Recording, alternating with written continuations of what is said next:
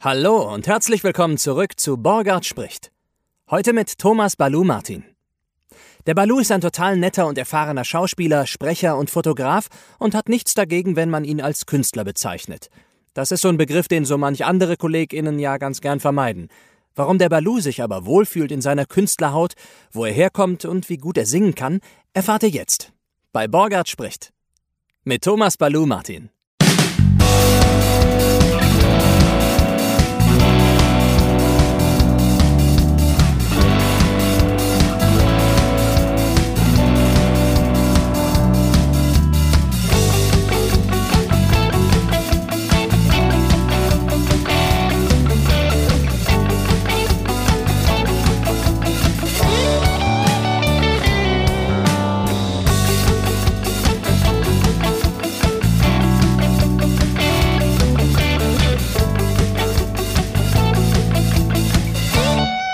Vielen lieben Dank für deine Geduld, Balu, dass du hier mit mir jetzt das erste Mal wirklich die großen technischen Probleme erleben musstest.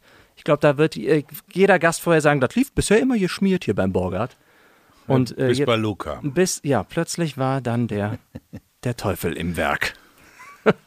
also ich, wenn irgendwas nicht funktioniert oder so, da werde ich immer direkt so, dass ich mir denke, warum funktioniert das jetzt nicht? Ich kann es nur aushalten, wenn der Fehler bei mir liegt. Wenn ich denke, der Fehler liegt irgendwo anders und ich finde ihn nicht raus, dann werde ich wahnsinnig. Weißt du, was ich meine? Ja, ich glaube, ich weiß, was du meinst. Aber du musst es jetzt vergessen für eine Stunde und nicht dran denken. Das fällt dir dann heute Abend kurz vorm Schlafen gehen. Ja, wahrscheinlich. putzen oder wahrscheinlich, so. wahrscheinlich. Bist du der Typ, der lieber einmal geht und riskiert, alles fallen zu lassen oder der öfter geht und nach und nach alles rein und rausträgt? Ach so, äh, nee, ich gehe gern öfters dann. Ja, man sagt ja auch irgendwie, es gibt ja dieses Sprichwort, der, der Faule schleppt sich dumm, ne? Nach dem Motto, wenn man na, das Alles ist auf einmal bei nimmt. uns zu Hause das Motto, die Hausfrau geht nie leer. Das heißt, wenn du Abendbrottisch steht da nochmal, schaut schon was im Fernsehen an, wer da mal auf Toilette muss, der muss was mitnehmen in die Küche. Mhm, mhm, ja. Okay, ja gut, okay. Ja, man sagt ja auch, wenn du jedes Mal beim Gehen so einen Stein mitnimmst, hast du irgendwie nach einem halben Jahr ein Haus gebaut. Genau so.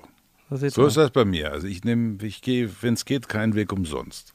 Bist du denn auch gut im Delegieren, im Sachen jemandem anders sagen, mach du das mal oder sagst du lieber? Ich bin so jemand, der macht es lieber alles selber ja? tatsächlich. Da bin ich, ja, ja, habe ich schwierig. Also ich habe oft Schwierigkeiten abzugeben. Ich habe es gelernt im Laufe der Jahre.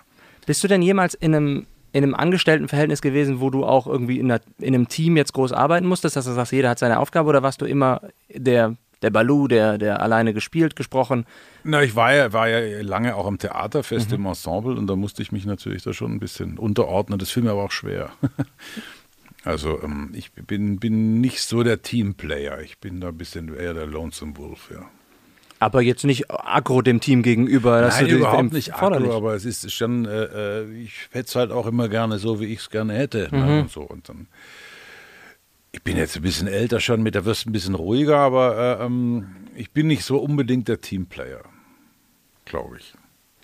Aber du also lässt dich trotzdem, wie, wie, gehst du dann mit Regisseuren um? Lässt du da dir trotzdem sagen, was zu tun ist? Oder Na, das ist ja die Aufgabenverteilung ganz klar. Also wenn mir was aber nicht passt, dann mache ich es auch nicht so, dann mache ich, wie ich das will. ja, gut, dann bin ich dann halt auch der Künstler.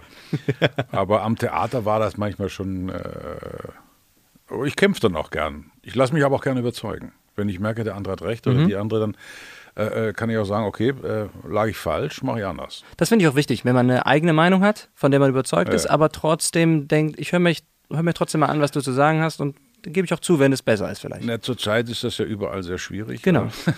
nee, ich habe eine Meinung, der andere hat eine Meinung und dann, oder die andere, da reden wir drüber und dann äh, muss man sich irgendwo einigen, entweder einen Kompromiss eingehen oder man sagt, der andere hat halt recht gehabt. Mhm. Die andere. Versuch mal alles richtig zu machen, das ist schwierig. okay. Dann lass uns doch mal den, man sagt sonst immer, wir sprechen mal den Elefanten im Raum an, wir sprechen jetzt mal den Bär im Raum an. Balu ist tatsächlich einer deiner Vornamen, ja? Ah, das ist natürlich ein Spitzname, den habe ich aber schon seit ich 17 äh, bin. Den hat mir meine kleine Schwester gegeben. Sie war mit meinem Vater im Kino, hat sich das Dschungelbuch angeguckt, kam nach Hause und sagt: Boah, der Thomas sieht aus wie der Balu, Schwäbisch, ich komme aus Stuttgart. und dann war, habe ich das abends Freunden erzählt und dann hieß ich von einem Moment auf den anderen Balu. Dann war ich in Paris eine Zeit lang und da sagten alle Balu, das fand ich schöner als Balu. Und dann habe ich da noch ein O dazu geschrieben und das hat sich dann auch so etabliert. War auch mal richtig, also ist richtig eingetragen. Also ist ein offizieller Name. Ja, und das ist doch mittlerweile auch dein Rufname auch, ne? Ja, ich höre auch nur auf Balu. Also wenn jemand irgendwie Thomas sagt, dann muss ich mal wissen, ah, das ist der oder die, die sagt immer Thomas. Aber ähm, wenn jemand Thomas sagt, höre ich nicht unbedingt gleich hin. Tatsächlich, ja. Ja, ich habe das Problem mit Michael, was so ein Sammelbegriff ist. Also wenn, wenn ich irgendwo in einem Zimmer bin und jemand, oder wenn ich irgendwo im Raum bin oder auf einem Job schon mal war und jemand ruft Michael und dann drehen sich drei Leute um, Ja, dann ja. fühlen sich zwei davon immer schlecht. Das ist bei Thomas ähnlich. Ja, ja, wahrscheinlich äh, irgendwie, ja. Das stimmt. Das sind die Thomas, die Stefans. Das ist eine andere Generation, aber trotzdem. Also Ja. als, als, ich bin 62 geboren, schon ein paar Tage her. Da hieß jeder zweite Thomas oder Andreas. Das waren so die Namen. Ja, aber jetzt hast du, jetzt ist es wirklich ein sehr schöner Künstlername dann noch. Ja, geworden, Ne? also ich meine, es gibt, glaube ich, auch sieben Schauspieler, die Thomas Martin heißen. Oh, wirklich. Und dann ist also, natürlich also als gut. voller Name. Ja, Martin ist dein Nachname. Ja. Ja. genau, Thomas Martin und Thomas Balou Martin. Und äh, das ist doch schon ganz praktisch. Meine Agentur meinte irgendwann, das wäre ein bisschen kindisch. Und Also, wieso ist das kindisch? Das ist. Äh und dann meinten die, ich sollte Thomas B. Martin. Und das fand ich, klang dann wie Johannes B. Kerner. Und das wollte ich auf keinen Fall. Ich heiße Balou, fertig. Nö, ich finde es aber auch schön. Also du heißt ja nicht Thomas Balou der Bär, Martin, oder? Ja, eben, genau. der braune man, Bär. man assoziiert natürlich sofort immer den Bären Ja, ja, damit, aber klar. es ist ja auch nicht so ganz unpassend. Ja, zu, also Wenn ich jetzt wär- so eine Stimme hätte, wäre es schwierig. so oder wenn du Thomas Schirkan hieß, das wäre natürlich. so, ja, genau. Diese Freund. Ja. Hör mal, der Balu, der Künstlername. Siehst du dich denn auch als Künstler richtig, ja? Viele haben ja da manchmal das Problem mit zu sagen, ich bin, äh, na, Künstler ist so ein Unwort, finde ich nicht so gut. Wie siehst du das? Ähm, ich sehe mich schon als Künstler. Als Schauspieler bin ich ein Künstler. Man ist oft auch klar, es ist ein Geschäft, es ist ein Business, gerade beim Fernsehen, da erfüllst du eine Aufgabe, da wirst du für was ganz Bestimmtes engagiert, da ist äh, der Künstler nur zum Teil gefragt. Da hast du zu funktionieren, da hast du dein Handwerk zu können. Ähm, Generell trotz- beim Fernsehen oder? beim Fernsehen, ja. Also, schau, sei es Sprechen oder Schauspiel oder so, weil das so zack auf zack ist? Warum machst du? Ja, und beim Sprechen auch. Ich meine, synchron, klar, hast du einen künstlerischen Anteil dabei, aber du musst es auch können. Es ist auch ein Handwerk, aber du bist immer noch der Künstler, weil, Mhm. weil du lieferst ja nicht was ab, was alle anderen genauso abliefern würden, sondern das ist immer was Eigenes. Und das ist der künstlerische Anteil daran. Ja, du baust ja nicht einen Stuhl, der hat eine Lehne und Füße, sondern du baust Genau, vielleicht aber auch jemand, der einen Stuhl baut, kann ja künstlerischer Absolut. sein oder er baut halt irgendwas nach. Und das, äh, wie gesagt, ich arbeite ja auch noch als Fotograf. Das ist, das lebe ich den Künstler sehr aus. Ähm, aber auch als Schauspieler, gerade auf der Bühne, ja klar, ich bin der Künstler. War das damals auch eine Motivation, in diesen Beruf reinzugehen, das, die künstlerische Auslebung oder wo kam das her? Das war auf jeden Fall ein Teil der Motivation. Aber ich bin ehrlich, das Ding war, ähm, ich, ich wollte eigentlich immer Clown werden. Ich wollte mit dem Zirkus um die Welt reisen. Das war als Kind mein großer Traum. Weil du es mal wohl gesehen hast, gelesen hast? Ja, und ich war, ich hatte kein so ein dolles Zuhause und ich dachte so, als, als, als Clown, keiner erkennt dich, du bringst die Leute zum Lachen, du ziehst um die Welt. Das war mein großer Traum. Und dann war es so, hatte ich überlegt, Jura zu studieren, äh, meinem Gerechts Gerechtigkeitssinn nachzugeben. Und ähm, dann war es aber so, meine erste große Liebe hat sich von mir getrennt und hat sich in einen äh, jungen Mann verliebt, der damals in Stuttgart am Staatstheater im Jugendclub bei Hans-Günther Heime gespielt hat, die Hauptrolle in, in einem Stück von Bond. Ich weiß gar nicht, welches das war. Und auf jeden Fall hat sie sich in den furchtbar verliebt. Und da ich sage, war bei mir wirklich so, das kann ich auch. Das zeige ich dir, das kann ich auch. Und dann bin ich dahin zu den ersten Treffen für das neue Stück, Troilus und Cressida, Shakespeare. Und äh, habe was vorbereitet und habe da vorgesprochen. Also ich habe mir erst nicht getraut. Mit der Motivation, das Girl zurückzubekommen. ja, nein, zu sagen, scheiße normal. Was soll das? Äh, Ich kann das auch. Ja. dann habe ich tatsächlich die Rolle gekriegt, aber ich habe ich Ajax gespielt. Nee, ja, doch Ajax gespielt. Und es war ein Riesenerfolg und da war natürlich dann äh, eigentlich total Feuer und Flamme fürs Theater. Hans-Günther Heime war natürlich auch eine Nummer damals. Wir waren auf dem Berliner Theatertreffen und damit sogar mit dem Stück und äh, war ein Riesenerfolg. Und äh, da waren dann noch viele andere Mädels und so. Und da habe ich das dann auch. Wie alt warst du da? Äh, 21. Okay. Also so ein bisschen wie. 2021, Dann, dann waren da noch andere Mädels, sagst du, so ein bisschen wie im Song von Die Ärzte zu spät, ne? Dann äh, irgendwann werde ich mich rächen, werde die Herzen aller Mädchen brechen. Ja, Und also vielleicht Richtung, spät. aber die eine war dann schnell vergessen und so. und Okay, dann okay, okay. begann ein neues Leben und dann war es eben so, äh, Heime hat mich dann gefragt, ob ich in anderen Inszenierungen kleine Rollen mitspielen würde. Dann habe ich in normalen Inszenierungen am Staatstheater mitgespielt und so und äh, so bin ich dann dazugekommen. Irgendwann war klar, jetzt kommt nichts anderes mehr in Frage. Also du bist wirklich reingerutscht in den Beruf und äh, durch, durch die Stücke, die du gespielt hast, ich sag mal, hab schon mal gesagt, hier gibt es irgendwie so die drei verschiedenen Wege, übers Radio irgendwie reingekommen, journalistisch, oder über die Schauspielschule hochgearbeitet in Anführungsstrichen Ja. oder reingerutscht und festgehalten, früh reingerutscht und dann festgehalten, dadurch ja, ich gelernt. habe ich hab, ich hab da, also da angefangen damals, also erst im Jugendclub, dann in normalen Inszenierungen am Staatstheater, Staatstheater Physik habe ich mitgespielt, Prinz Friedrich von Hamburg und so weiter. Bin dann aber noch auf die Schauspielschule. Ah, doch, Das okay. war ein bisschen schwierig, weil äh, Heime war nicht so beliebt und das war immer so ein bisschen so ein Politikum. Und äh, in Bochum zum Beispiel hat man mir gesagt, wir hätten sie wahnsinnig gerne, aber sie sind Heimischüler, das geht nicht. Das habe ich nicht kapiert, aber Oh. hat, man hat es mir gesagt und so. Und es war auch in München war es so. Und dann bin ich äh, bei Frese in Hamburg gewesen. Das war damals so äh, eine der zwei staatlich anerkannten Privatschulen, die auf demselben Level waren, auch wie die staatlichen Schulen. Dann bin ich da aber nur ein Jahr geblieben. Das hat mich ein bisschen gelangweilt und bin dann direkt ans Theater. Über meine alten Kontakte habe ich dann erst in Trier gespielt, nachher in Bern und so weiter. Und so bin ich dann da reingekommen. In Trier und Bern. Also bist eigentlich habe ich nichts wirklich gelernt. Ich war nur ein Jahr auf der Schauspielschule und bin dann da abgehauen. Und du hattest dann auch wirklich nicht irgendwo, du hast dich nicht so wirklich verwurzelt gefühlt dann irgendwo, wenn du sagst, da warst du mal in Trier, da warst du mal in Bern, da warst du mal in. Nee, nee, ich war, wie gesagt, ich bin groß geworden in Stuttgart, Ja. äh, war zwischendurch drei Jahre im Internat am Bodensee, dann war ich in Hamburg auf der Schauspielschule, dann Trier, Bern, Tübingen, Saarbrücken, da war ich zuletzt am Staatstheater, das war äh, Spielzeit 93, 94 und dann hatte ich ein bisschen vom Theater die Schnauze voll, der Elfenbeinturm, der ging mir ein bisschen auf den Zeiger, ehrlich gesagt. Ich habe mich da auch mit dem Intendanten sehr verkracht, weil ein Thema, das gerade sehr aktuell ist, ne, diese Hierarchien am Theater. Also ich habe damit wirklich Schwierigkeiten gehabt. Ich habe mit Kurt Josef Schuld, Schildknecht war das damals.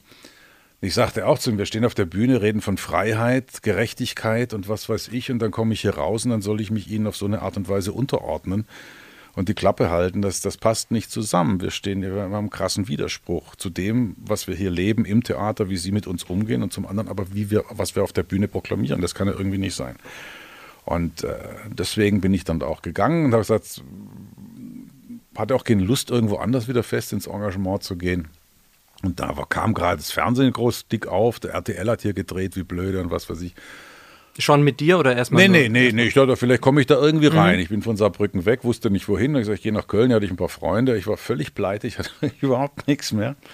Ich weiß noch, ich saß in der Südstadt, in, in wie heißt das, Kurfürstenhof und hatte noch Geld für einen Milchkaffee. Mehr hatte ich nicht mehr. Also ich habe keine Ahnung, wie ich weitermache. Es war, Obwohl du vorher so steadily irgendwie ja, ich war halt fest warst, im ja. Engagement und ich habe Ja. dann aber seit einem halben Jahr nichts mehr verdient und äh, irgendwann, ja, mir noch ein Kollege noch Geld geliehen. Irgendwann war einfach völlig Feierabend. Und dann kam, ich hatte vorher eine Agentur schon bekommen, da hatte ich bei Funke, äh, bei äh, Agentur Alexander in München. Und ähm, dann ging es plötzlich ganz schnell. Dann habe ich gedreht für RTL einen, einen Film, äh, Mörderische Zwillinge mit Claudia Michelsen, hatte ich eine große Rolle drin. Gleichzeitig habe ich in München gedreht für RTL, Flughafenklinik und es war ein paar Tage vor, saß ich und hatte keinen Cent in der Tasche und plötzlich flog ich hier Business hin und her und äh, ich nehme noch einen Champagner, bitte, Dankeschön. Ja. Und das war schon sehr krass, aber fand ich cool, hat mir gefallen. Wie ordnest du das ein? War das wirklich einfach pures Glück oder war das vielleicht die Arbeit, die du im Vorhinein dafür getan hast?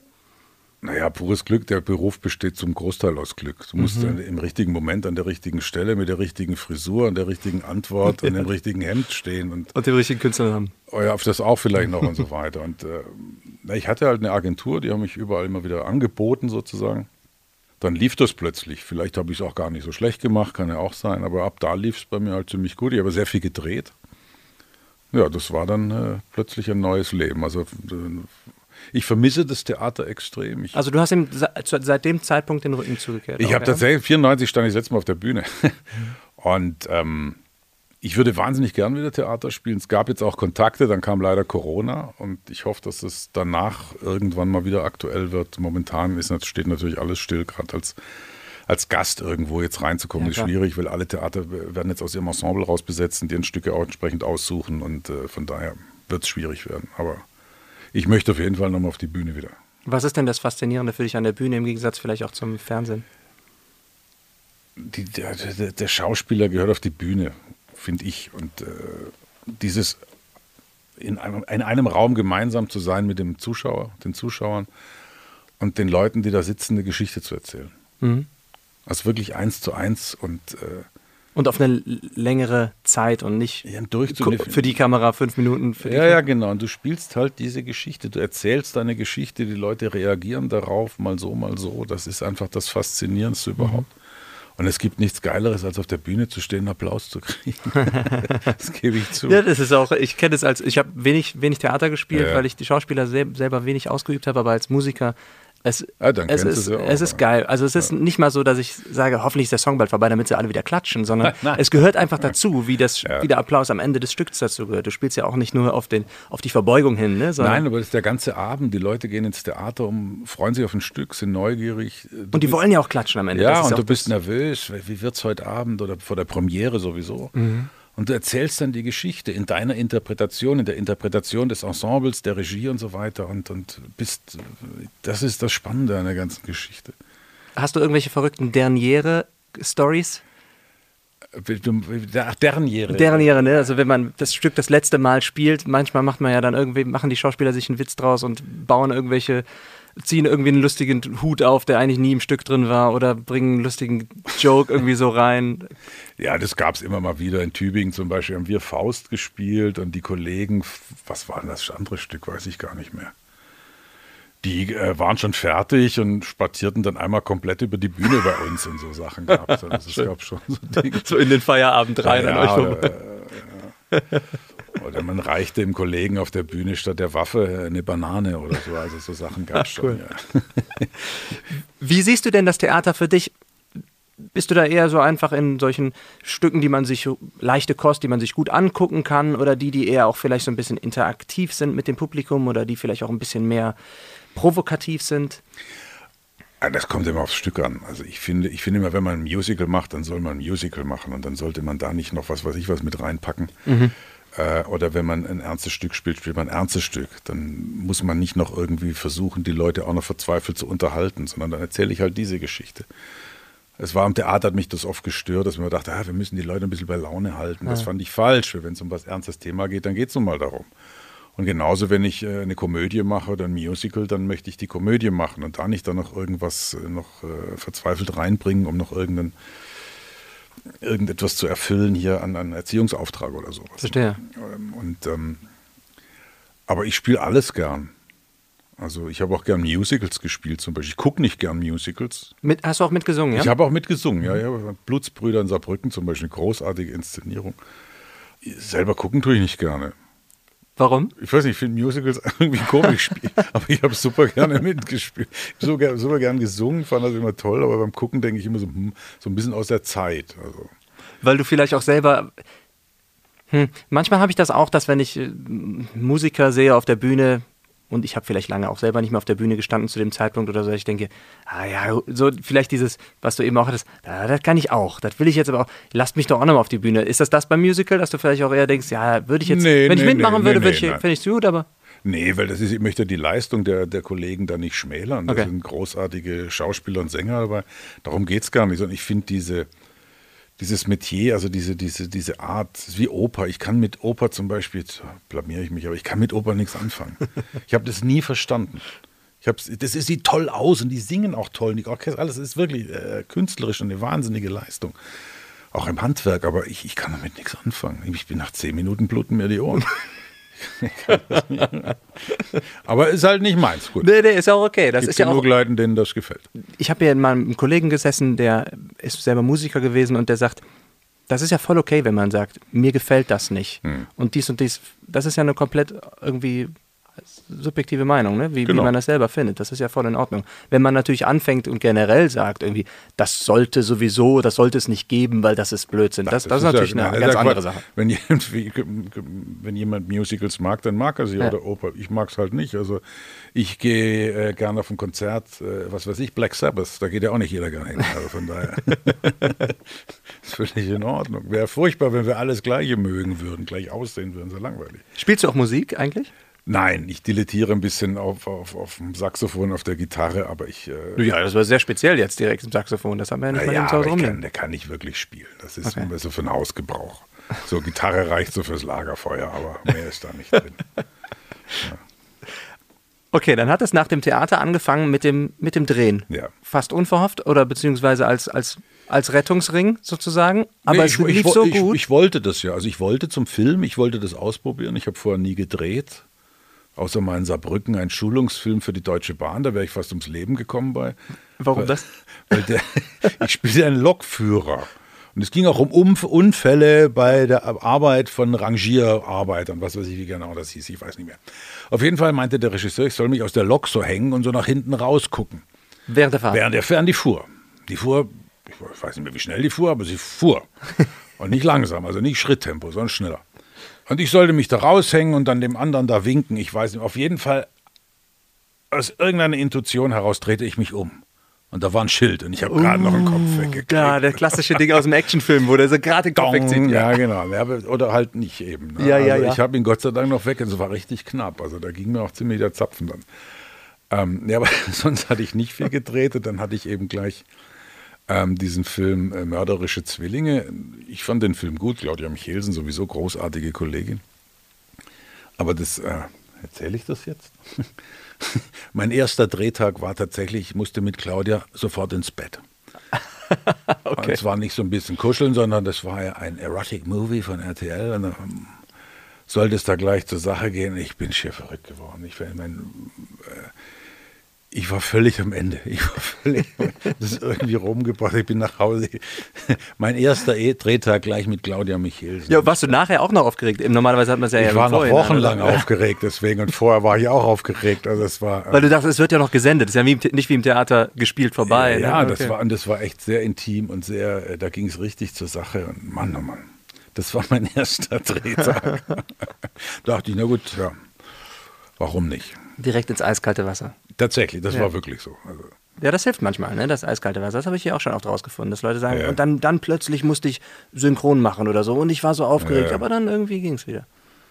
Nee, aber das Drehen hat mir von vornherein Spaß gemacht. Jetzt nicht wegen der Rumfliegerei und Champagner trinken, sondern äh, ähm, ich habe da Spaß dran gefunden. Ich hatte auch das Glück, gleich in schönen Produktionen drin zu sein und so weiter. Und das äh, habe das gern gemacht, die ganzen Jahre lang. Ja, das ist ja auch, glaube ich, nicht immer so, ne? wenn man so lange vielleicht im Theater auch groß geworden ist und so, dass man dann vielleicht eher vom Film, vom Film ein bisschen schockiert ist und denkt, boah, so, so, kann ich ja gar nicht arbeiten. Ne? Also ähm, das ging mir überhaupt nicht so, sondern ich, ich habe es von vornherein wirklich genossen, habe es auch gerne gemacht, habe da auch meine, mein, meinen Weg gefunden in diesem Metier. Ich muss aber auch sagen, es hat sich über die Jahre sehr verändert. Mhm. Also es ist, ähm, wir waren früher war man viel freier beim Drehen. Man konnte da viel mehr rumspinnen, eigene Ideen einbringen.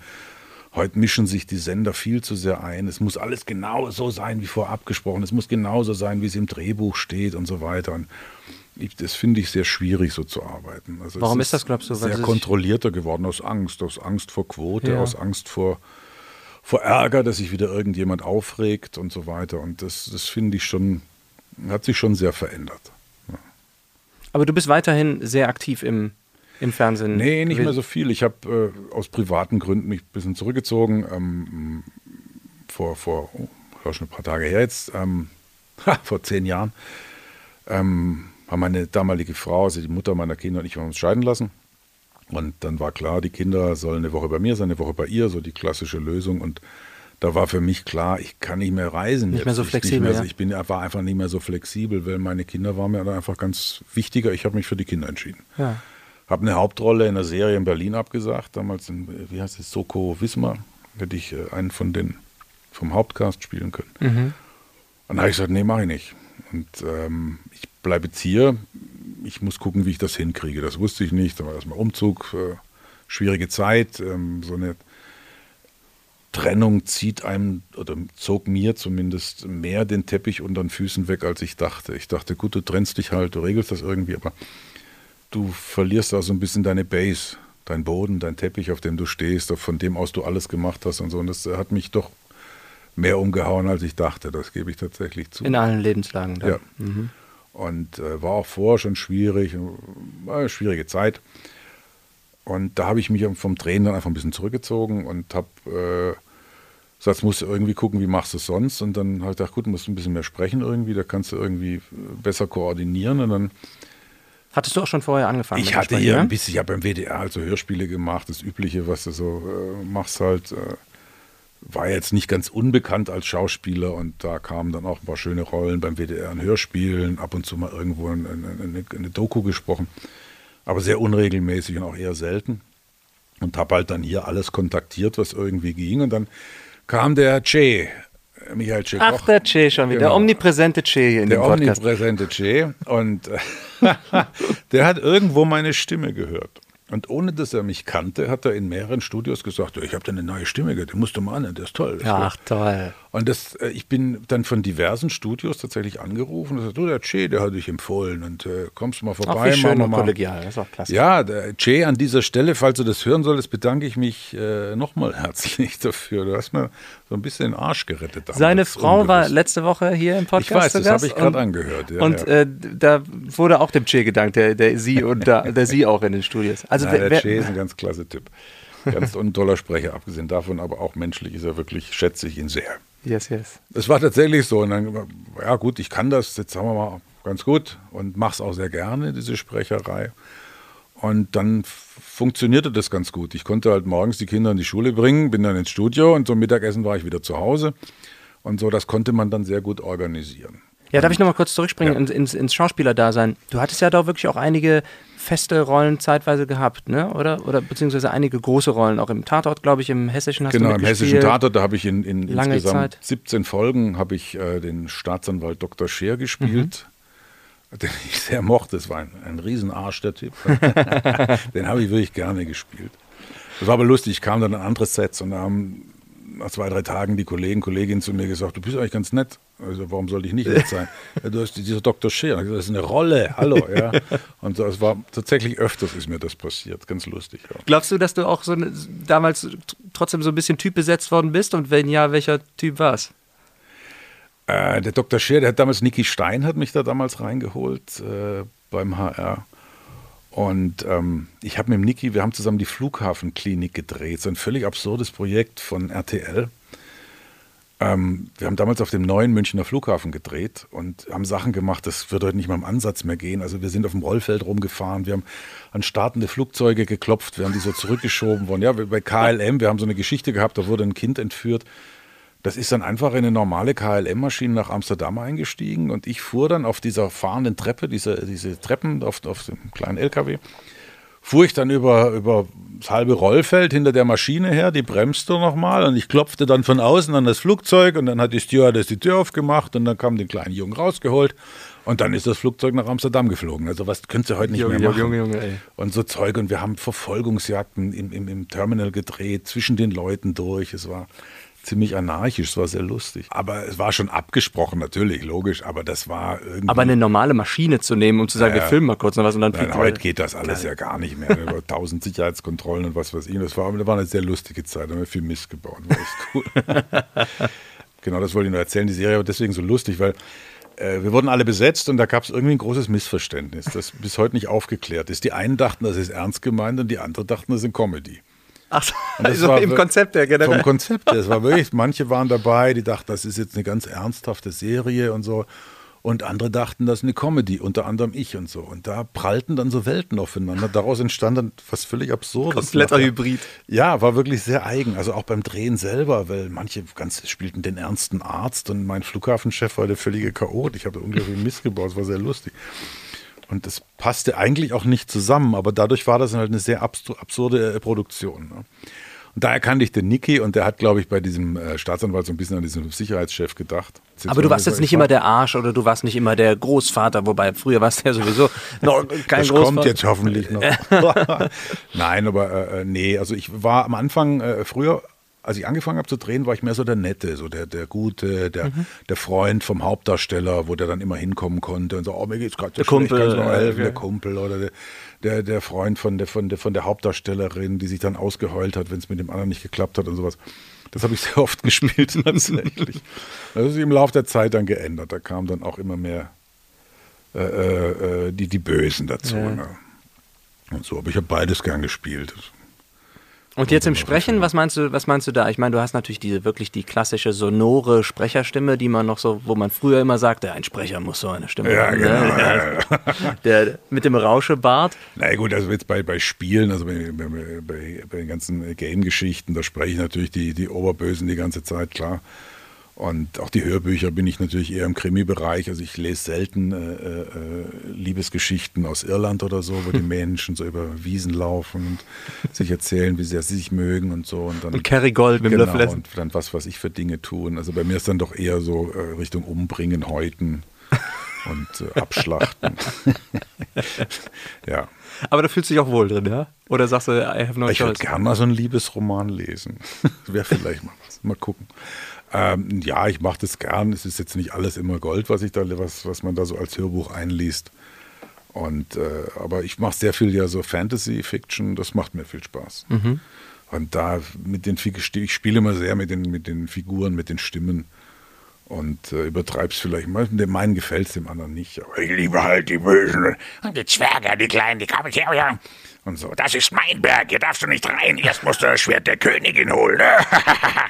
Ja, wie machst du da den, wie siehst du da genau, wo siehst du da die Grenze? Wenn, wenn ich ein Hörbuch lese und das hat ein bisschen mündliche Rede drin, ich versuche natürlich die Charaktere voneinander abzusetzen, aber es Ja. darf, wann wird es dir vielleicht zu sehr Hörspiel? Wo siehst du da die Grenze? Ich finde, es kommt sehr auf das Buch an. Wenn du ein, ein, ein, ein, ein ernsteres Buch hast, dann, ähm, mache ich es manchmal auch nur so, dass ich wirklich minimal nur unterscheide. Also wirklich zwischen alt und jung und, und, weich und hart, weiblich ja, mhm. und sowas. Also macht das nur minimale Unterschiede, weil das würde dann zu sehr von der Geschichte ablenken. Ja. Finde ich. Aber wenn du so Fantasy machst, da knall ich voll rein mit den Stimmen. Also da.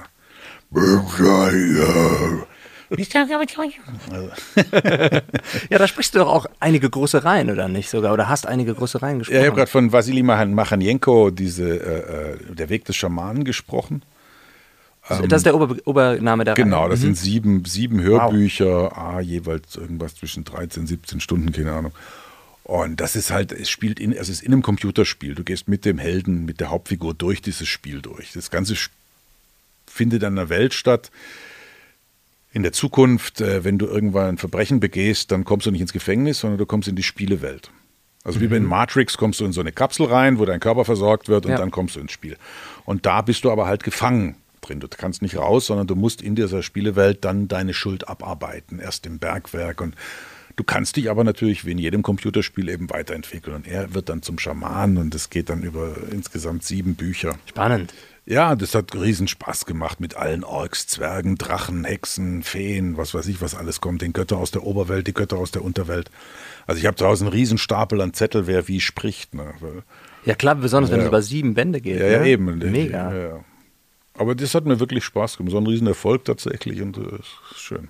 Ja, ich glaube, bei so einem Ding, selbst wenn man so denkt, das ist jetzt nichts für mich, würde ich mir selber nicht durchlesen. Ich weiß ja nicht, wie du das sehen würdest. Wenn das aber dann vom, wenn es dann vom Künstlerischen her und vom Handwerk Mhm. her, wenn du dich da so ausleben kannst, dann siehst du ja, findest du eine ganz andere Freude daran. Ne? Ja, ich, wie gesagt, ich, ich finde immer, die, die Geschichte muss in sich stimmen. Du kannst den letzten Blödsinn erzählen, aber der muss in sich stimmen. Das heißt, diese Welt muss funktionieren. Also wenn der am Anfang das kann, Wie die Flughafenklinik. Genau. da, muss, da muss es am Ende auch funktionieren. Also es muss in sich logisch sein. Ja, Es kann völlig unlogisch sein, muss aber in sich logisch sein. verstehe. Gerade hatte ich ein Hörbuch, ich sage jetzt nicht welches, das ich gelesen habe, da war es halt in sich, stimmte es nicht. Es stimmte in sich nicht. Ja, diese diese äh, fiktive Welt war in sich unlogisch. Und dann finde ich es schwierig. Ja, also das. Äh, Aber da hängst du dich jetzt nicht so an kleinen Dingen auf, wie bei, wenn man zurück in die Zukunft guckt und sagt, na, eigentlich müsste jetzt, aber wenn er jetzt wieder in die Gegenwart geht, Beim Hörbuch, da liest du halt drüber weg. Ja, ja, an der ja. Stelle ein bisschen undeutlicher. Ne? am Mikro vorbei. ja, ja, aber dann mache ich das gerne. Also. Und generell liest du, liest du gerne die Hörbücher? Jetzt denke ich nochmal an den Zeitaufwand, weil ich, wenn du, wenn du jetzt sieben Bände liest, in welchem Zeitraum hast du die gelesen? Drei Jahren, vier Jahren? Diese Bände? Oder Äh, wie- drei Jahre, ja. Drei Jahre. Das heißt, du musst die ja immer auch schon mal vorher gelesen haben und du musst ja dann, du sprichst in einen, vielleicht machst du noch parallel noch was in einem anderen Studio. Also ich bereite die schon sehr akribisch vor. Also von äh, Rechnen tut sich das nur so knapp. Aha. Vom Zeitaufwand tatsächlich. Da verdienst du mit anderen Sachen mehr, das ist schon richtig. Und ich bereite halt auch sehr akribisch vor. Es gibt ja die Kollegen, die gehen ins Studio und reißen dort zum ersten Mal den Umschlag auf. Was lesen wir heute? So Prima Vista lesen.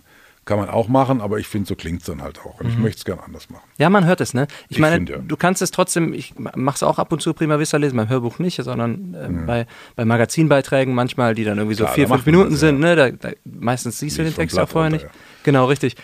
Aber wenn du, wenn du vielleicht wenn du selber Sprecher bist oder Sprecherin bist, dann hörst du schon so ein bisschen, wo der Sprecher vielleicht gerade so ein bisschen auf die Bremse tritt, um mit den Augen mal vorzulesen, wo endet der Satz. Du hörst so eine das ist dann halt auch immer gleich betont. Da, da, da, da, da, da, da, da, Mhm. da, da, da, da, da, da und so. Der eine kann es besser, der andere nicht so gut. Es gibt Bücher, da geht das, da kannst du es machen. Da musst du auch nicht so akribisch vorbereiten. Aber wenn man so mit den Stimmen spielt, markierst du dir ja ganz genau, wer wie spricht und so weiter. Und dann ist das schon ein ziemlicher Aufwand. Also ich, ich finde Hörbuch sprechend, eigentlich läufst du ja jeden Tag einen Marathon, wenn du das liest. Also im Studio. Ja. Diese fünf, sechs, sieben oder gar acht Tage, das ist ein Marathon. Ja, aber du hast doch Nelson Mandela gelesen, die Autobiografie mit 28 Stunden oder nicht? Ja, ja, das war, das Mein war äh, heftig.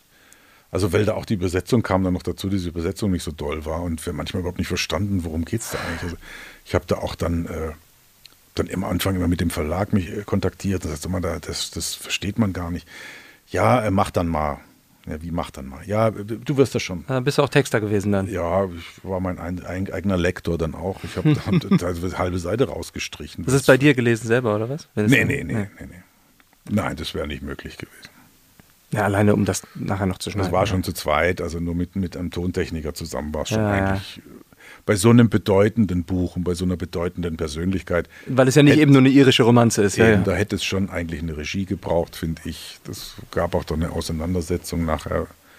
Ich sage halt auch gerne mal, was mir nicht passt. Dann kann es auch sein, ich höre da mal eine Weile nichts von mir. Aber ich, manche Sachen, man, muss, man, man kann nicht immer alles nur schlucken. Man muss auch Ja, aber du sagen, bist ja dann, glaube ich, nicht einfach jetzt nur in deinem Stolz gekränkt und sagst, das mache ich nicht, sondern du willst es ja am Ende gut haben und du sagst, Nein, ich kann Produkt das ja auch sein. begründen. Ich sage, Ja. pass mal auf, das ist so und so, deswegen bin ich der Meinung, wir sollten das so und so machen und da braucht es vielleicht noch eine Regie oder sowas. Und ich brauche jetzt Champagner im Studio, sonst spreche ich nicht. Ne? Das so, auch natürlich, genau, Massage zwischendurch. Aber äh, äh, ja, es ist halt, es ist halt auch so ein Riesengeschäft geworden. Man, es wird immer weniger bezahlt. Audible macht die Preise kaputt, die hauen das alles nach unten. Und dann ist natürlich immer weniger drin an, an, an, an Leistung, also An Spielraum auch, an ja. Spielraum, an finanziellem Spielraum, um eben nochmal bei einem komplizierten Buch eine Regie dazu zu holen oder sonst irgendwie das vielleicht nochmal zu lektorieren. Es wird halt rausgeballert. Ich meine, letztendlich nehmen wir da den Verlagen echt viel ab. Also weil wir sind ja, wenn wir ein Hörbuch lesen, immer auch noch, wir lektorieren ja noch. Mhm. Auch, weil, es sind ja immer noch meistens Unmengen Fehler drin. Manchmal wundere ich mich, das ist als Buch rausgekommen, das hätte ich zurückgegeben als Leser. Ich rede mich hier wieder um Kopf und Kragen. Aber äh, äh, ich, ich finde, man muss das halt auch alles benennen. Also, ne, weil es ist schon so, man verlässt sich dann auf die Leute, die das können, die werden das dann schon rausreißen. Ja, verstehe. Ja, absolut. Und Ich sehe das auch so, schwierig. dass ich oft, oft ein Buch vor mir dann liegen habe, wo ich denke, ist das jetzt schon die Hörbuchvariante? Weil Mhm. hier steht plötzlich drin, äh, singt das Lied. Soll ich das jetzt singen? Oder nicht? Also, weil, darf ich das jetzt singen? Ja. Und dann, dann singe ich es und dann heißt es nachher, ne, das hättet ihr nicht singen dürfen. Wir haben die Rechte dafür nicht oder, Ja, oder weiß solche ich nicht. Sachen. Oder du merkst ja oft in Übersetzungen, manchmal denke ich, das ist durch einen Google-Übersetzer gelaufen und dann hat man irgendwie noch ein bisschen was korrigiert. Also ich bin mir sicher, der Autor, die Autorin selber hat äh, dieses eine Wort nicht 14 Mal nacheinander benutzt, sondern man kann da schon verschiedene Wörter für, für, für finden in der Übersetzung und so weiter. Äh, das ist manchmal schon grenzwertig. In dem Nelson Mandela Buch, ich habe da mal reingehört, bei, also nur diese Hörprobe bei, bei Audible, Ja. weil ich einfach mal hören wollte, wie du wie das gesprochen hast. Und ich fand es total klasse. Da, da sagst du nämlich direkt den ersten Begriff, bei dem ich mich nämlich gefragt hätte, ob er überhaupt vorkommt, und zwar nämlich die Kossa. Wenn Kossa, du sprichst. ja, Kossa. Genau. Hast du das gemacht? Weil du hast es doch eigentlich nicht gemacht, dieses, dieses kleine Schnalzen. Nee, das kann ich nicht. Kossa. Das war tatsächlich eine Überlegung, was machst du damit jetzt eigentlich? Und dann äh, habe ich dem Verlag damals noch aus, aus, aus der Tasche geleiert, dass ich da ein Coaching brauche, weil äh, das ist ja schon, wie gehen wir damit um? Die Du willst es ja richtig machen. ja, ne? ja, ja, ja. Und dann hatte ich einen, einen Kollegen in, in äh, Südafrika, äh, Wir können kurz mal erzählen, das ist ein, ein Volk oder eine Kultur in, in Xhosa, Südafrika, ja, die, Xhosa. die genau, sprechen eben mit, gesprochen, mit aber drei oder vier verschiedenen Klicklauten. Genau. Und gucken, gucker. Und gucken, gucker. Ich kann es nicht mehr richtig. Aber ähm, äh, und dann habe ich tatsächlich über, über, über äh, Skype mit einem äh, Kollegen in Südafrika, einem Schauspieler, das bisschen erarbeitet. Der ist Xhosa eben. Und wir haben dann das Bild ausgemacht, weil ähm, die Verbindung nicht so dolle war. Er saß, wo war es? Irgendwo in Südafrika, weiß ich gar nicht mehr. Und ich hörte immer so Lachen im Hintergrund. Und ich sag, sag mal, was ist denn bei dir eigentlich los? Und er hat das Bild angemacht, da standen hinter ihm 20 Jungs und haben sich weggeschmissen vor Lachen. Wie blöde deutsche Schauspieler sitzen, sich einen Knoten in die Zunge gemacht. Und dann haben wir das probiert so aufzunehmen und haben nach 40 Seiten gesagt, das ist völliger Schwachsinn. Also ja, weil du kriegst es vielleicht alleine hin, aber nicht im. ja, aber wenn, wenn entweder man kann das oder man kann es Ja. nicht. Das ist wie wenn ein Norddeutscher meint, der muss jetzt bayerisch sprechen, weil es funktioniert einfach nicht. Dann lässt man das oder holt einen, der es kann. Oder Michael, der meint, der könnte Berlinerisch. Ich kann das überhaupt nicht. Das klingt nach Hamburgerisch und weiß ich Ja, nicht. was eben, das ist ja so. Man- Manches, aber und da haben wir, haben wir dann die 40 Seiten echt weggeschmissen und hab dann hab ich es halt so angedeutet, so ein bisschen. Ne? Aber es gab halt Wörter, die kannst du gar nicht anders aussprechen. Also ein Gucker. Mhm. Das, das kannst du nur so sagen, das Wort. Es ist ein Ort, ein Gucker. Kann ich immer noch. Ja, vor allen Dingen das dann in einem Riesensatz, weißt du? Da, Du siehst ja dann schon, wenn du, wenn du es sprichst, du siehst, wir als Sprecher, wir lesen ja dann nicht immer Wort für Wort, sondern wir gucken ja, ja. mit den Augen schon weiter. Und wenn du denkst, oh nein, da hinten kommt jetzt gleich wieder ein ja, Orsa. eben, und schon hängst du wieder. Ja, und dann, ja. Na, aber wir haben das tatsächlich dann so gemacht, dass ich immer drei Tage gelesen habe und dann den nächsten Block vorbereitet. Ah ja, okay. Mhm. Weil das war, das war so dermaßen viel Holz, äh, äh, es wäre gar nicht anders gegangen.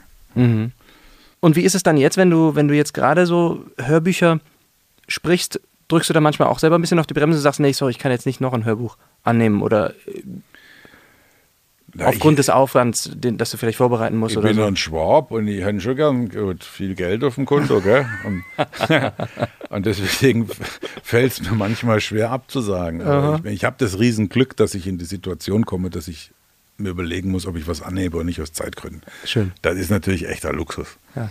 Ähm, und ich versuche es halt, wenn es irgendwie geht, so zu verteilen, dass äh, ich das dann machen kann. Und manchmal geht es halt auch nicht. Sonst stellst du halt zwei Mikrofo- Mikrofone auf und Genau. liest beide gleichzeitig. Ja, genau Ne? sowas. Ja, immer Seite pro Seite und der Schnitt regelt es. Nee, bisher habe ich es immer ganz gut hingekriegt, aber ähm, ich habe manchmal die Tendenz, dann zu viel zu machen. Also Mhm. ähm, an, an einem Tag in drei Studios bin und dann abends irgendwie nicht mehr gerade ausgucken kann. Das habe ich, ich bin auch schon ein bisschen älter. Ich versuche das gerade mal so ein bisschen äh, gesundheitsverträglicher zu organisieren.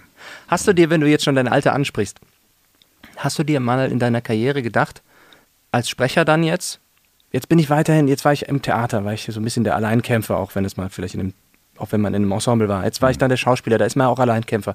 Als Sprecher bin ich auch alleine unterwegs und du bist ja nicht in einem Team, du hast ja keine Produktionsfirma.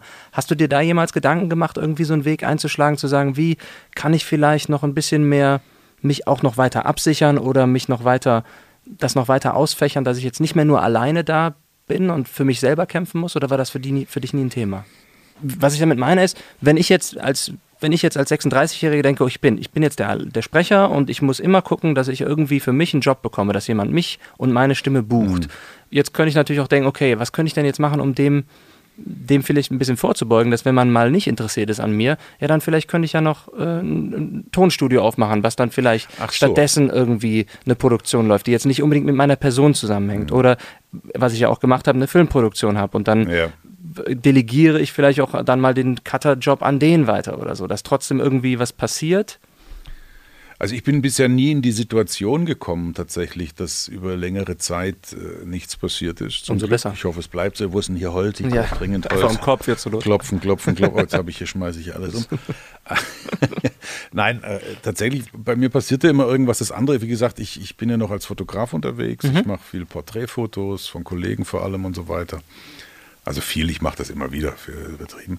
Ich habe diverse äh, künstlerische Projekte. Ähm, ich war öfters auf der Domplatte und habe mich drüber kaputt gelacht, ähm, wie die Leute, was will, die Leute für Verrenkungen machen, Verrenkungen, schwieriges Wort, um den Dom zu fotografieren. Weil du kriegst ihn, wenn du ja die vor den zwei Türmen stehst, du kriegst ja nicht mit einer normalen Kamera beide Türme drauf. Da brauchst du schon mindestens einen Fischer Meinetwegen muss man ja. ein Stück nach hinten gehen oder was weiß ich. Und das ist sehr Und dann ist er verzerrt, je nachdem. Genau, und dann habe ich mit der Kamera auf die Domplatte und habe angefangen, äh, äh, Menschen zu fotografieren, wie sie versuchen, den, Den Dom zu- den Dom zu fotografieren. Metaebene. Schön, schönes Bild geworden, 50 Ways to Shoot the Cathedral.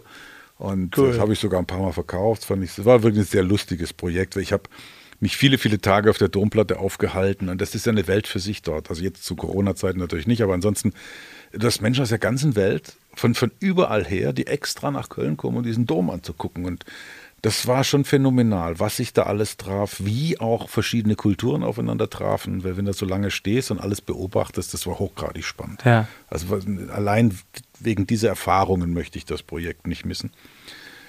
Ich habe äh, jetzt gerade ein Projekt Köln von unten heißt das. Ich Das finde ich super, das wollte ich auch ansprechen. Das ist richtig Ah, okay, Erzähl mal davon. Ja, ja. Ähm, ich habe, das war auch wieder mit dem Dom, damit fing das wieder an, weil ich dachte, der Dom, der wurde ja von allen Seiten und überall fotografiert. Wie kann man das Ding fotografieren, wie es noch nie fotografiert wurde? Und ähm, da habe ich eben rumprobiert und so ist dieses Projekt entstanden. Ich dachte, gut, Köln hat ja noch andere Plätze als den Dom. Ähm, ich versuche, die mal irgendwie anders zu fotografieren, habe mir dann ein spe- spezielles Objektiv besorgt und äh, habe da eben so eine Reihe draus gemacht. Da hätte jetzt auch eine Ausstellung eben stattfinden sollen. Man könnte kurz erklären, du fotografierst wirklich steil nach oben, von unten nach oben, deswegen Genau. Köln von unten, den Dom dann entweder oder die, die oder Brücke den, den oder die Fernsehturm, Rhein. den Ja. Colonius. Ich habe alle Brücken von unten fotografiert, eben mit diesem 15 mm Objektiv. Das sieht wirklich richtig klasse aus, Ja, weil es Dankeschön. einerseits so ein bisschen entfremdend ist oder weil man denkt, so, so habe ich es wirklich noch Mhm. nie gesehen, aber man entdeckt auch vielleicht eine Art Architektur oder eine, eine Symmetrie in etwas drin, die man, die vorher, die sich vielleicht jemand bei, dabei gedacht hat, aber die man vielleicht gar nicht so gesehen Ja, hat. und das Interessante fand ich, die, diese Symmetrie, die nie ganz symmetrisch Mhm. ist, das fand ich so spannend. Ich habe es mit Absicht so gelassen, ich habe vieles nicht korrigiert. Habe es wirklich versucht, so, so pur zu lassen, wie es ist. Äh, Es ist klar eigentlich nur ein Filter drüber, sind auch nicht so großartig Wir bearbeitet. sind immer so ein bisschen schwarz und weiß, ne? Genau, ist dass- alles halt schwarz-weiß nicht und sehr ist. harter Kontrast und, Ja. und äh, möchte nicht alles verraten, wie ich es gemacht habe. und es war auch so ein bisschen der Gedanke, so unsere Sehgewohnheiten auf den Kopf zu stellen. Ne? Ja. Und ähm, gerade der Kolonius, das ist zum Beispiel so ein Bild, das sieht so aus, wenn man von der ISS auf die Erde gucken würde. Oder von dem äh, Mediaturm auch so ähnlich. Man, man sieht es nicht gleich unbedingt. Ja, man ne? erkennt nicht gleich, wo, wo sind wir Also überhaupt beim. Kolonius denken die Leute immer, das ist da irgendwie ein Weg, der in einen Tunnel reingeht und der Tunnel liegt da beim Himmel oder so. Und das äh, sind Gott sei Dank toll angekommen, die Bilder. Wie gesagt, gab äh, die Ausstellung, vielleicht kommt sie ja noch. Die Kollegen von Stimm und Trupp, die haben doch eins bei sich hängen, ne? Genau, der Philipp hat eins gekauft. Äh, Super. Eins, ein sehr düsteres Bild, passt aber gut zu dem Studio auch. Und so, aber da habe ich mich gut, wahnsinnig Keller. gefreut, fand ich toll, dass das da hängt, kommt da tolle Reaktionen. Wer Lust hat, kann gucken auf äh, www.herrundfraumartin.de. Ja, das wäre jetzt nochmal meine nächste Frage gewesen. Das ist deine, ist das deine Frau, Das ja? ist tatsächlich eine meiner, nein, es ist meine, meine Frau, mit der ich verheiratet bin, zum zweiten Mal verheiratet, also nicht mit ihr, sondern Ist schon klar. die zweite Frau, die ich geheiratet habe.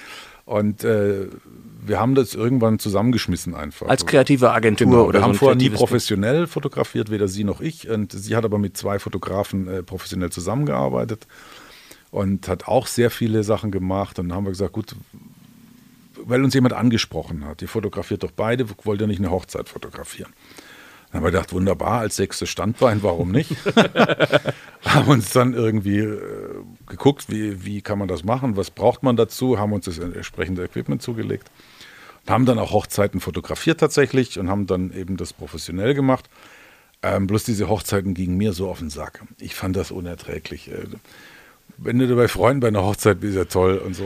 Ich habe lange Zeit auch als Kameramann auf Hochzeiten. Ach so, dann- dann weißt du, also wovon ich weiß, spreche. Es ist irgendwie was Schönes und du denkst ja, aber du, man muss halt diesen, diesen Grad wandern zwischen, das ist für mich jetzt gerade nur ein Job und ich will eigentlich heute Abend nur wieder mit der Familie am Tisch Ja. sitzen und äh, Abendessen, aber für die ist es halt der Tag ihres Lebens Ja, ja. Ne? und das ist so wichtig für die. Ich fand das sehr schwierig. Ich meine, es war auch, war auch spannend zum Teil, aber du bist ja dann wirklich teilweise von morgens dabei, vom ersten Schminken. und du manchmal läufst immer vor Aufstehen und hin ja, und ja. her, ja, ja. Und dann musst du natürlich auch immer gucken, dass du entsprechende Momente nicht verpasst und so weiter. Und Ja, können wir nochmal die Ringe tauschen? Nee, natürlich nicht. und dann abends bei den Feiern, wenn dann der Alkohol ordentlich floss, wird, war ja, oh, komm, lass mich hier bitte gehen. Also habe ich haben wir beschlossen, das nicht mehr zu machen. Also nicht mehr im Profibereich, sondern wenn dann für Freunde oder Ja. sowas, klar, als, als Hochzeitsgeschenk machen wir. so. Aber das hören jetzt die Hochzeitsfotografen nicht gern. Äh, verlieren die ihre Geschäfte. ähm, aber was ich wirklich gern mache, sind so Porträtgeschichten, das mache ich sehr gern. Da gibt es auch gerade so ein neues Projekt noch, ein bisschen besondere Sachen. Aber das ist äh, äh, was, was ich sehr gerne mache. Und dann zum Teil eben auch mit meiner Frau zusammen. Und ähm, haben wir auch schon diverse, viel Veranstaltungen fotografiert und solche Sachen. Weil du diesen Ausgleich auch einfach brauchst, ja? Ja. So ein bisschen diesen. Auch mal was anderes, also aus dieser, dieser, dieser äh, Schauspieler-Sprecherblase mal raus und was anderes zu machen, das tut ab und zu ganz gut. Das ist immer eine blöde Frage, aber ich finde es trotzdem immer interessant, Ja. was, was für Antworten kommen. Was ist denn so dein Lieblingsgenre im Sprechen? Bist du am liebsten im Synchron oder bist du dann doch lieber immer Hörbuch unterwegs? Also was ich wahnsinnig gerne mache, sind Hörspiele. Mhm. Also mit anderen zusammen, also nicht dieses ganze X-te, wie es heute meistens ist, sondern Im Raum mehrere Studios Genau, wie es früher beim WDR, als die sowas noch gemacht haben äh, und nicht das ganze Geld für die Pension der alten Mitarbeiter ausgegeben haben, sondern Hörspiele produziert haben. Das hat mir super Spaß gemacht. Das ist wirklich äh, ganz großartig. Was ich wahnsinnig gern mache, ist Dokus lesen. Das sagen sie alle. Das sagen Ja. sie wirklich alle. Das mache ich echt total gerne. Das ist, äh, das ist fast schon eine Leidenschaft, muss ich sagen. Ja, man kann so eine gerne. schöne persönliche Note reinbringen Ja. teilweise und so eine. Es ist auch irgendwie das Befreiteste, ne? Finde ich in dem Moment. befreiteste. Im Sinne von, im Sinne von, du bist nicht gebunden an den, an den, an vielleicht das, das Hörbuch, wo der oder das den Roman, wo der Autor sich gedacht hat, da will ich eine gewisse Stimmung haben. Im Mhm. Ja. Synchron bist du sowieso komplett gebunden an so viele Fesseln. ja. Und in der Doku, da kannst du dem einfach so ein bisschen vielleicht, sogar vielleicht eine leichte Wertung vom Sprecher selber mit reinbringen. Das mache ich gerne mal, ja. Aber Das habe ich mir bei dir gedacht. Nein, das, äh, da zum Beispiel vom, vom Tom, Tom Ocker die Doku gesprochen hier über BlackRock, diesen Finanzinvestor. Ne? Eine, eine, wie ich finde, ganz, ganz tolle Doku. War auch die meistgesehene Doku letzte Jahre, letzten Jahres bei Arte. Und sowas spreche ich halt super gern, finde ich super spannend, ne? solche Sachen zu machen. Und da kann man natürlich auch immer schön mit der Stimme spielen. Wie war es denn? Ich gehe noch mal ganz kurz einen Schritt zurück, weil mich das noch kurz interessiert. Als du vom Theater kamst und auf dem Theater spielt man ja oft so ein bisschen, bespielt man die ganze Bühne und man hat dann, ne, du hast eine, gro- eine große Stimme und du spielst dann so. War es für dich dann schwierig, plötzlich ins Hörbuchstudio zu gehen und dann zu sagen, okay, jetzt lese ich aber das Buch dem Leser vor und schrei es nicht in den Raum rein. Na gut, da habe ich ja schon eine Weile gedreht. Also beim Drehen ist mir das am Anfang passiert. Ja, tatsächlich. Da ist mir dann schon in der Bis Euphorie zum Catering passiert, gerufen. dass äh, äh, ich die, die, äh, das ganze Set bespielt habe. Ne? Also so Commedia dell'arte. Zum nächsten Häuserblock. Also da gab es dann schon manchmal, aber Lu, das war toll, aber mach mal, äh, mach mal ein bisschen weniger. Ja. Das gab es dann schon. Das habe ich dann irgendwann verstanden, hoffe ich. Aber naja, das war tatsächlich am Anfang so. Und äh, deswegen war das Sprechen jetzt kein so Problem. Okay, Das okay. war mir dann schon ein bisschen näher, dass du halt wie beim Drehen auch sehr leise werden kannst. Wir beide machen auch bald was zusammen. Ich weiß nicht, inwieweit ich Ah. das schon erwähnen darf. Ich mache das jetzt einfach und dann kommen wir in Teufels Küche. Und zwar dieses, du hast im ersten Teil des Zeit des Verbrechens Ja. mitgesprochen. Und ähm, bei einem kommenden Teil, der vielleicht kommt, sind wir beide.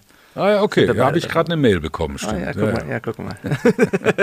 Ja, super. Wollen Sie wirklich mitmachen, Herr Martin? Weil der Michael Borgert macht auch mit. Nein, das stand da nicht drin.